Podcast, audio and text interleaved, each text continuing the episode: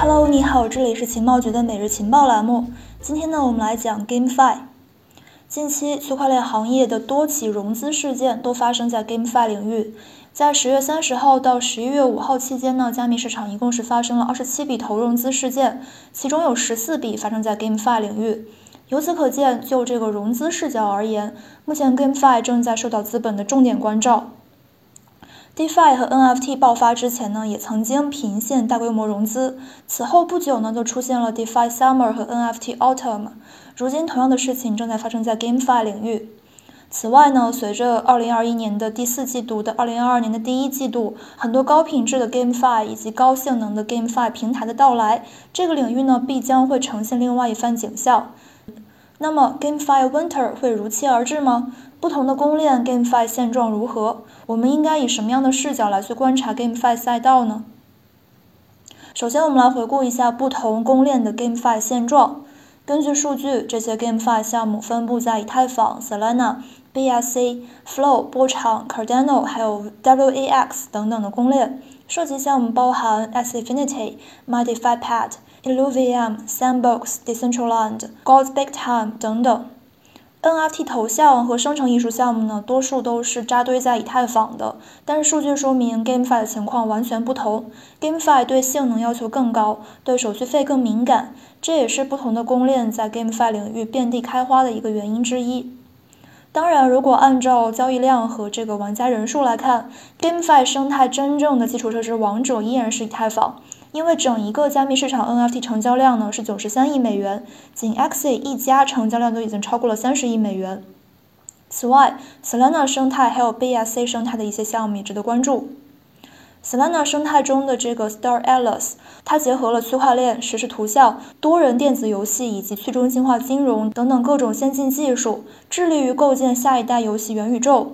Star Atlas 运行在 Solana 公链上，通过 Serum 来去进行交易，同时利用了虚拟引擎五，有着强大的开发技术支持。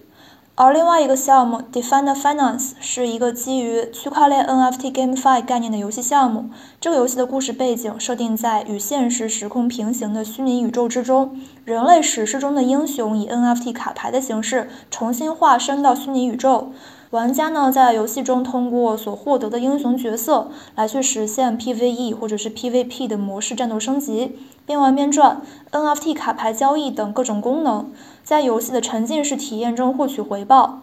Defina 团队的成员呢，分布在亚洲、欧洲和硅谷地区。游戏方团队来自于传统游戏大厂，具有着非常丰富的开发经验以及这个游戏经济模型设计的经验。那么我们应该如何去观察 GameFi 生态？从哪一些视角来去考察 GameFi 项目呢？GameFi 能否出圈，最终呢是和三点有关，也就是 GameFi 所必须兼顾收益率、可玩性和流畅度。首先，第一点就是收益率方面，我们可以有三种理解方式。第一种呢，就是 GameFi 游戏化，用户将资产变成 NFT 装备，通过流动性挖矿等等的方式来去获得这个任务的奖励。代表项目呢是有这个 ARCX、DEJO 等等。而第二种呢是 GameFi 等于 NFT 加 DeFi，是指在 DeFi 之中引入了 NFT 质押。代表项目呢有 Meme 还有 v i l 等等。而第三种呢，是真正具有游戏玩乐属性与金融属性的项目，代表的有这个 X Infinity、Star Atlas、Illuvium、Chain Monster、Big Town 等等。无论是哪种游戏，参与者就无论哪种游戏，参与者最关心的是投入产出比。S Infinity 的火爆在于其优秀的经济模型以及比较好的玩乐属性，它也成为了打开 GameFi 世界大门的钥匙。其次呢，在可玩性层面。当下 GameFi 游戏和传统游戏品质制作相比呢，还是有很多距离的。其中最为重要的呢，就是游戏本身的逻辑设计和美观度。不过呢，随着传统游戏的巨头入局，游戏可玩性和美观问题或将被解决。最后，在游戏的流畅性层面，传统游戏 TPS 动辄成千上万，这个呢是 GameFi 无法比拟的。不过呢，从 Ronin 上线之后的 Xfinity 表现来看，侧链、以太坊 Layer Two，还有 Solana、BSC 等等的高性能 Layer One 加持之下，性能问题会被解决。插播一条广告：如果你想进群和我们交流，可以添加我们的助手 OK 五六五六幺幺。呃，进群之后呢，可以获得很多学习福利，包括一些资料，还有一些实际的奖励哦。好的，我们继续。